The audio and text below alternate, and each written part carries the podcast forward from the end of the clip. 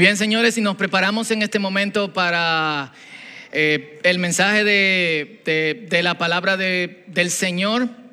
Y, la semana pasada nosotros estábamos hablando eh, de tentación.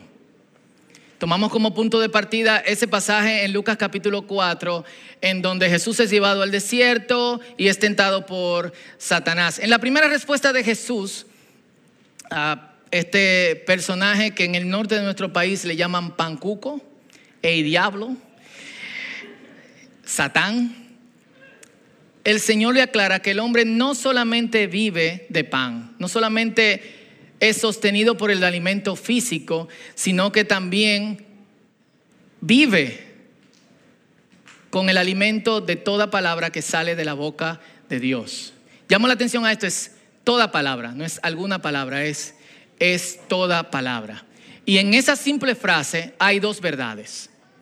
La primera es esta, Dios habla. Y espero que se le meta en la cabeza, Dios habla. Dos, no estar atento a su palabra, a lo que Él habla. Y no me refiero solamente a lo que tenemos en las escrituras, sino a lo que Dios pueda decirnos a través de alguien o de diferentes maneras, nos deja hambrientos continuamente. De hecho, esa sensación que pueden tener algunos de insatisfacción, de que falta algo, muchas veces es porque quizás estás con todo el alimento que necesitas, pero te falta el alimento de la palabra del Señor. Y los que son mis amigos en redes sociales saben que en mi biografía dice esquizofrénico por Dios. Y a veces me preguntan de dónde viene la frase. La frase viene de una, viene eh, de dónde salieron estas tres palabras, viene de una frase de una comediante norteamericana, se llama Lily Tomlin, y Lily Tomlin decía, ¿por qué será que cuando hablamos con Dios le llamamos oración, pero cuando Dios habla con nosotros le llamamos esquizofrenia? ¿Por qué la gente se encuentra raro que, que Dios nos hable, pero no se encuentra raro que nosotros hablemos con Dios? Porque si nosotros hablamos con Dios, y está hablando una persona que hasta donde sé estaba hablando, una persona que hasta donde sé no tiene una relación con Dios. Si nosotros hablamos con Dios, no podemos creer que Dios también habla con nosotros. Y partiendo de ahí, yo quiero que hoy nosotros conversemos sobre esa verdad. Yo quiero que te des cuenta que Dios nos habla continuamente, de diferentes maneras, que no es raro, que no debería ser raro. Y quiero que veamos las dinámicas envueltas en este Dios hablarnos a nosotros, pero que también evitemos errores comunes en cuanto a Dios me, me habla. Y yo soy como algunos de ustedes, yo me friqueo inmediatamente cuando una persona me dice todos los días, porque Dios me dijo, y al otro día, porque Dios me dijo, porque Dios me dijo. Hay, hay gente que Dios le dice hasta cuando deben ir al baño. Es como, Señor, ¿debo ir al baño en este momento? Eh, tampoco así. Entonces, veamos. Y quiero partir de una historia peculiar que está en Primera de Reyes, capítulo 13, del 1 al 10. Vamos a ver un poquito la historia, la vamos a pausar, vamos a desarrollar un poco en el tema. No es lamentablemente no tenemos el tiempo para profundizar todo lo que deberíamos de profundizar en él, pero sí me gustaría que sea un empujoncito para que ustedes sigan profundizando en esa dirección. Primera de Reyes capítulo 13 del 1 al 10. Y dice así, eh, y bueno, el contexto. Un capítulo antes vemos que el reino de Israel se ha dividido en dos reinos. Los judíos que viven al sur y los israelitas que viven al norte. Los judíos eran dos, lo formaban dos tribus y los israelitas lo formaban las otras diez tribus de las doce tribus de Israel. Existía un problema con los reinos del norte y era que en Jerusalén era que todos adoraban, pero Jerusalén está en Judea. El rey dice, si yo permito que la gente siga yendo a Judea, yo voy a perder el poder, así que necesito hacer dos santuarios. E hizo un santuario al sur y otro al norte, uno en Betel y otro en Dan, que era la punta norte eh, en, colindando con, con Siria. Pero hizo santuarios paganos, becerros de oro con que la gente adorara. Y obviamente esto desagradó al Señor. Y el Señor mandó un profeta y es la historia que vamos a ver ahora. Dice, Mientras Jeroboam estaba frente al altar de Betel, dispuesto a quemar incienso, un hombre de Judá, un profeta de Judá, llegó a Betel por órdenes del Señor y comenzó a hablar en contra del altar y dijo, altar, altar. Así ha dicho el Señor, la dinastía de David va a tener un descendiente, se llamará Josías. Y él sacrificará sobre ti a los sacerdotes que sobre ti queman incienso. En lugar de incienso, sobre ti se quemarán huesos humanos. Ese mismo día, el profeta dijo, como señal de que el Señor ha hablado, el altar se hará pedazos y las cenizas que hay en él serán esparcidas.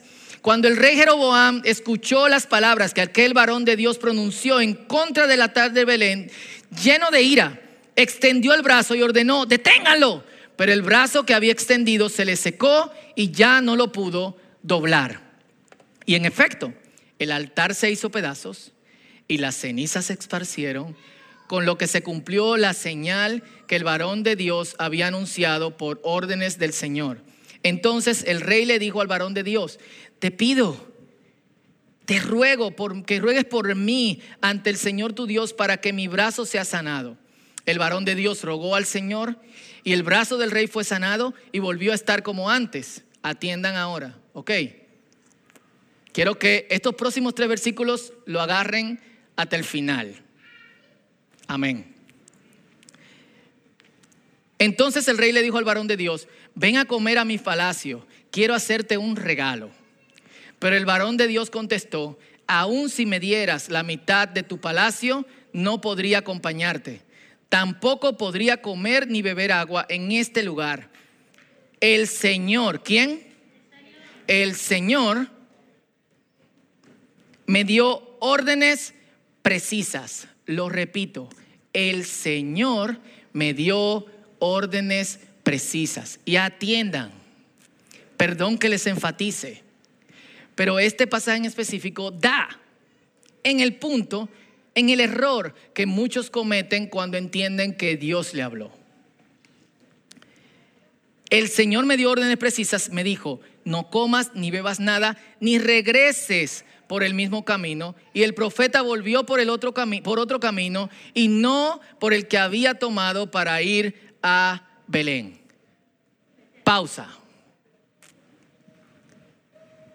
Eh, y perdón a la policía de las prédicas que nos ven ahora o en el futuro y que les gusta la prédica versículo por versículo. Vamos ahí, agarren ahí. Dios habla, repito. Y lo hace primariamente a través de su palabra, la Biblia.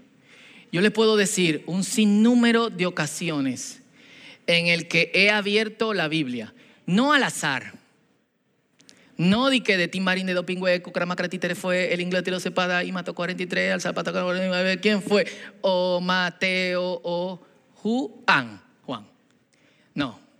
O sea, literalmente en lo que me tocaba hoy y me dio exactamente en lo que yo necesitaba escuchar en ese día, lo que yo le estaba preguntando al Señor. ¿A quién Dios le ha hablado así?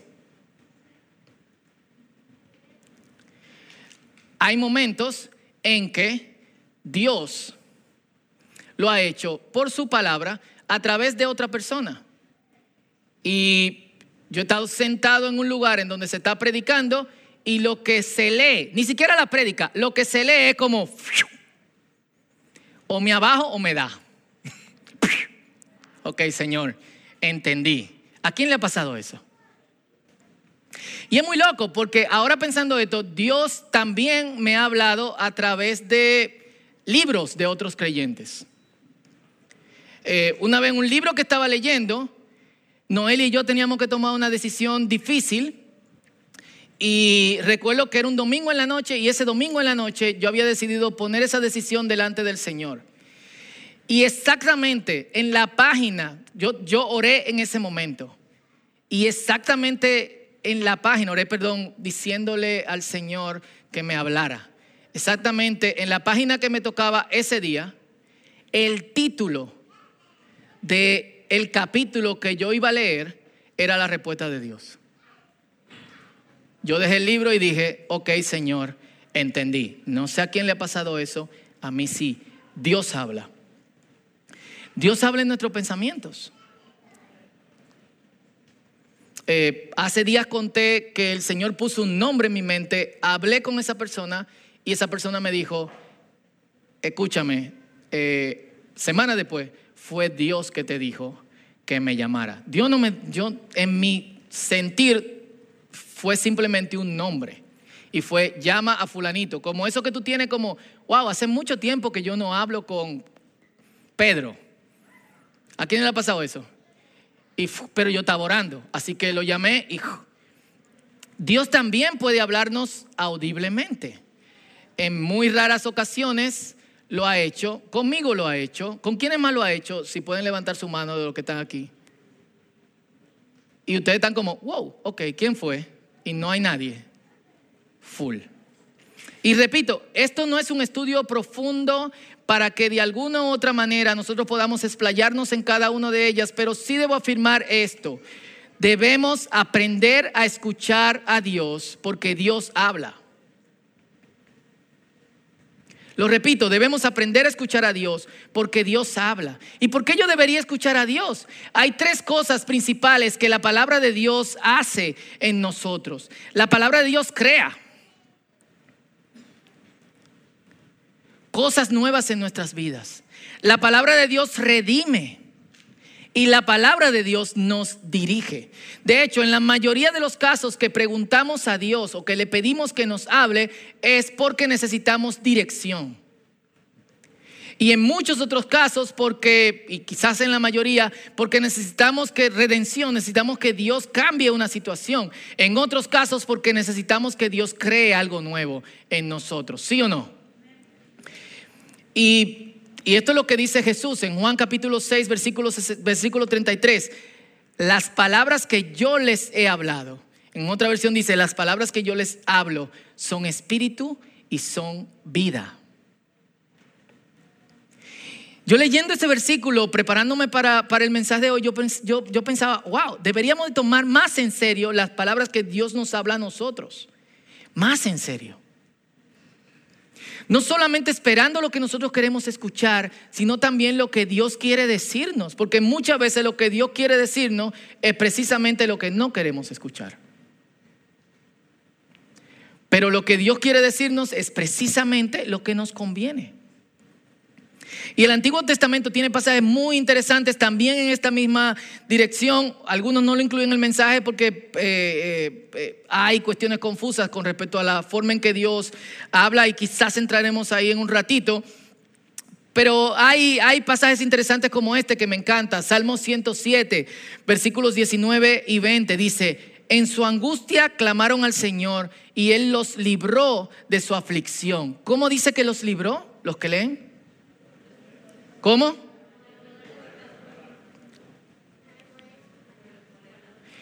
La palabra de Dios tiene algo que genera cosas nuevas.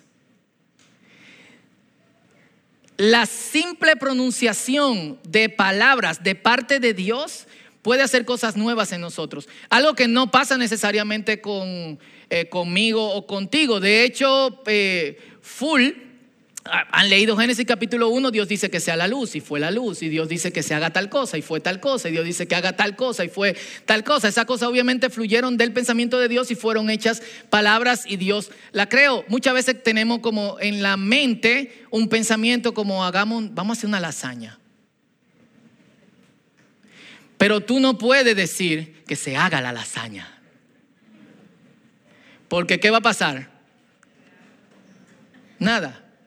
Tus palabras pueden influir, pero tus palabras no pueden crear. Y aquí voy a un punto muy importante. Muchas veces, o sea, y hay cuestiones exageradísimas de ciertos pensamientos cristianos donde entienden que la palabra del creyente crea cosas. Se han oído de declarar, de confesar, de decir, de hablar. Yo he estado en punto donde, donde yo digo, wow, me siento mal. No lo declares no lo diga, porque entienden no solamente que mis palabras pueden crear algo bueno, sino que mis palabras también pueden crear algo malo. Yo he estado en espacios donde dice, declaramos en este momento que el Señor, ¿cómo así? Tú le mandas a Dios. Y es un camino que lleva continuamente a la decepción, ¿sí o no? Algunos de ustedes declaraban en otros tiempos, pero ya no declaran, sino que descansan en, eh, en el Señor. Y algo muy importante que nosotros tenemos que entender, que va en esa misma dirección, nosotros, nosotros no, eh, no, tenemos no tenemos el control, sino que estamos bajo autoridad. El yo decir que mi palabra crea cosas está expresando yo estoy en el control. Yo estoy en el control de lo bueno y de lo malo, por más que quieran basarlo en ciertos versículos bíblicos, pero lamentablemente quien está en el control, ¿quién es? Dios. Nosotros estamos bajo autoridad.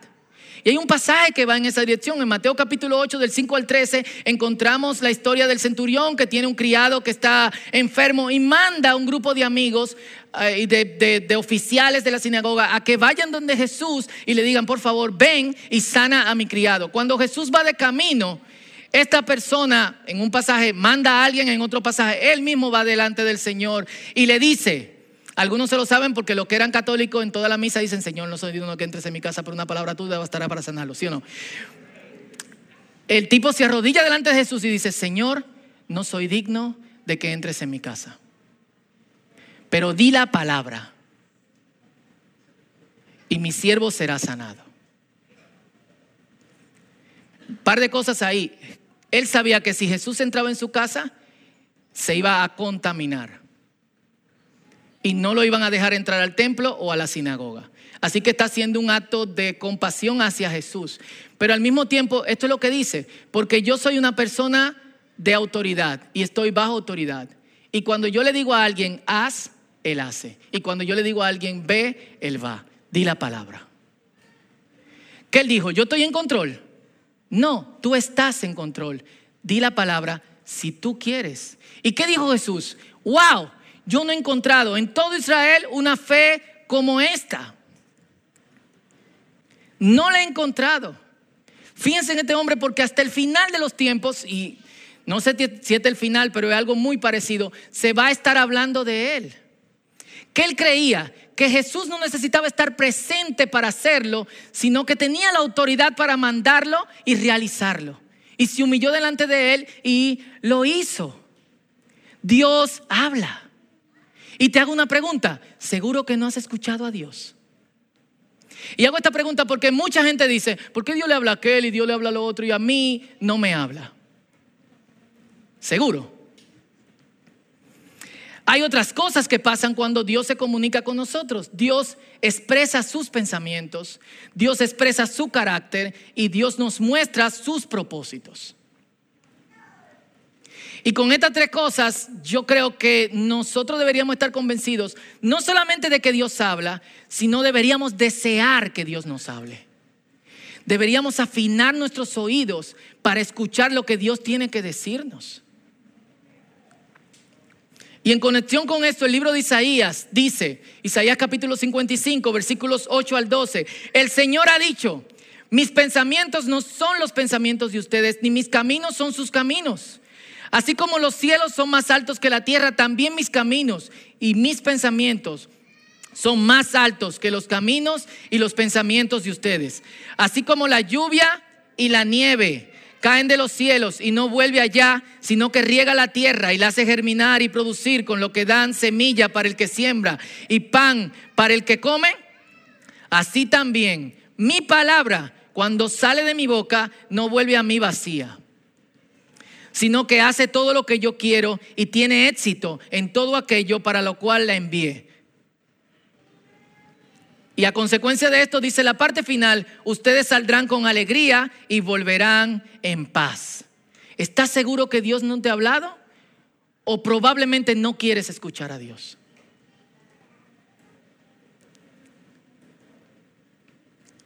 Como creyentes deberíamos tomarnos muy en serio el ejercicio de afinar nuestros oídos para entender cómo Dios habla, para entender el idioma de Dios y cómo Dios se nos está expresando a nosotros y lo que Dios quiere decirnos. Por eso en aprender cómo Dios habla hay dos cosas sumamente importantes y probablemente lo que fallamos.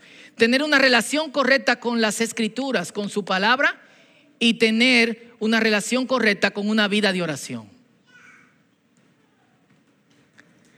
Tú no vas a saber cómo Dios habla si no pasas tiempo con Dios. Y tú vas a confundir palabras de Dios si tú no conoces lo que Dios ya ha dicho. ¿Por qué? Porque Dios no va a decir nada que contradiga su palabra. Hay momentos en que yo he escuchado a gente diciendo, o sea, yo, eh, y aquí algunos venimos de ese tipo de, de ambiente, yo escuché personas diciéndole a una pareja desde el altar, ustedes tienen que divorciarse, dice el Señor. ¿Qué dice la Biblia? ¿Eh? O sea, ¿qué dice la Biblia? Full. ¿Ustedes creen que Dios va a pedir eso? Lamentablemente hay situaciones donde parejas tienen que separarse por alguna razón, pero pregunto, ¿ustedes creen que lo diría Dios? Lamentablemente esta pareja aceptó esta palabra como palabra de Dios y se divorciaron. Una, la mujer se casó con el profeta.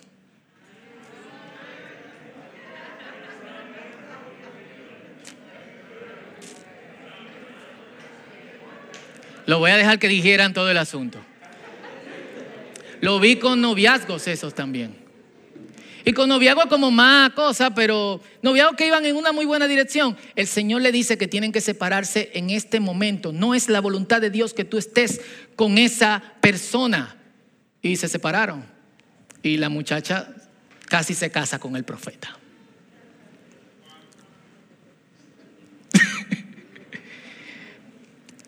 Eh, lo vi más de una vez. El, matrimonio en cierto modo es, eh, es crítico. Y por eso nuestro fundamento desde lo que Dios habla tiene siempre que estar en conexión con la palabra. Pero aparte de eso, cuando alguien te dice que Dios le dijo que te dijera a ti cierta palabra, ¿qué hay dentro de ti como creyente? ¿Qué tú tienes? Alguien me lo diga, por favor, en voz muy alta. ¿Qué hay dentro de ti? ¿Con qué fuimos sellados? Entonces, si Dios le dice una palabra a alguien, dile, perfecto, yo le voy a pedir a Dios que me lo confirme también a mí y que me hable. Porque si Dios es capaz de hablarte a ti y yo no estaba prestando atención, ahora yo le voy a decir, Señor, yo no te estaba prestando atención, dime qué lo que. Y Dios que hable. Para todo lo que tú tengas que parar, pero Dios también te va a hablar.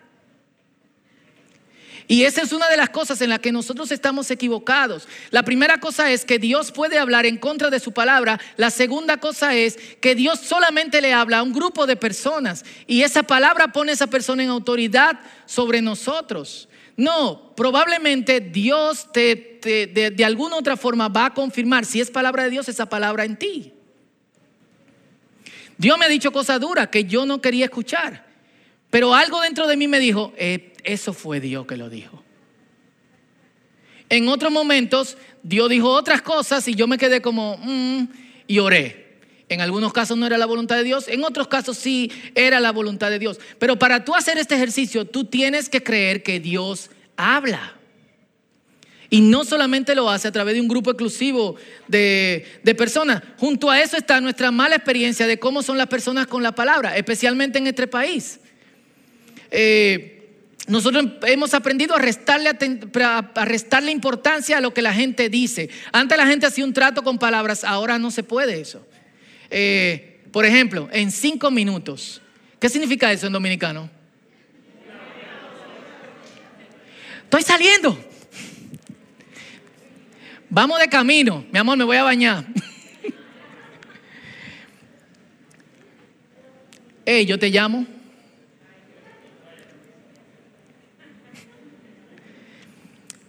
¿Y qué tú haces cuando tú escuchas ese tipo de cosas? Es más, hay momentos, no me lo reveló carne ni sangre. hay momentos que tú estás con una gente y te dice, mira, eh, sí, sí, sí, tenemos que hablar de eso, yo te llamo, tú estás al lado de otra persona, cuando esa persona se va, tú dices, y que, ok, espero tu llamada. Eh, en la eternidad, cantando en el...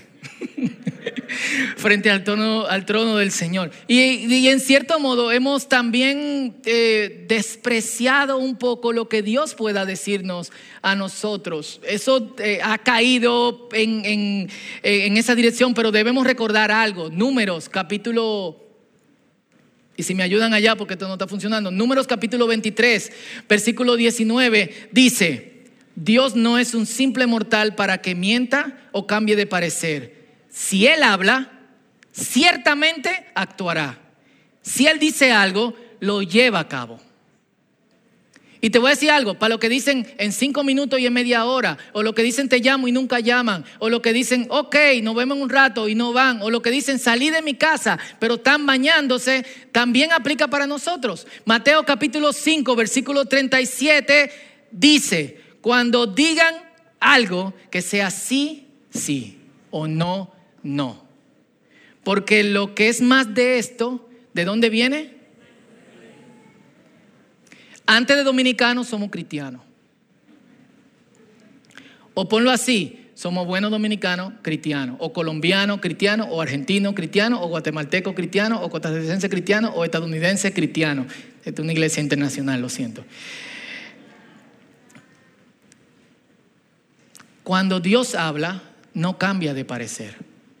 Por eso algo que yo siempre digo a la gente, si Dios te habló, asegúrate que fue Dios asegúrate que fue Dios.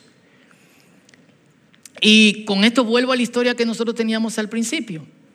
El 9, el 9 y el 10 que le dije que agarraban ahí, dice, dice el profeta, el Señor me dio órdenes precisas. Me dijo, no comas ni bebas nada, ni regreses por el mismo camino.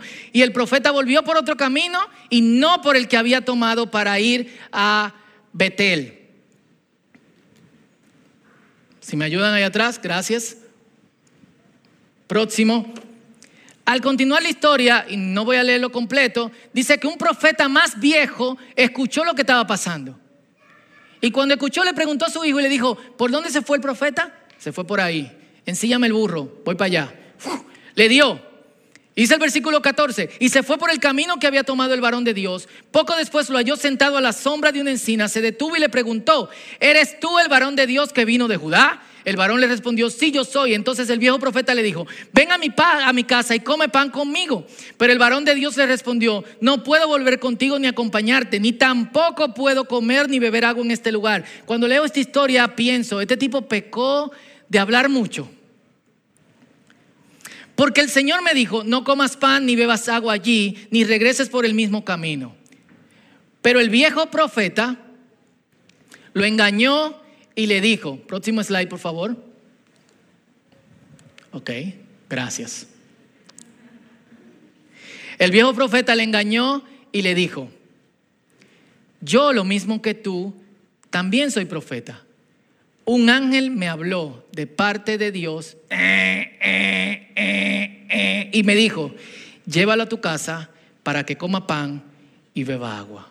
Y el varón de Dios lo acompañó a su casa y el final dice el varón, ahora hablando sí de Dios, versículo 21, así dice el Señor, por haberte rebelado contra el mandato del Señor y por no haber obedecido el mandamiento del Señor tu Dios y por haber regresado para comer pan y beber agua, en donde el Señor te ordenó que no lo hicieras, tu cuerpo no será sepultado con tus padres.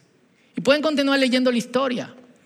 Y siempre pienso en esto, cada vez que la leo de pila de gente que me han dicho en su vida, Dios me dijo que hiciera tal cosa. Dos semanas después, Dios le dijo que hiciera otra. ¿Cómo Dios puede actuar en, oposición a lo que ya dijo? Dios es loco.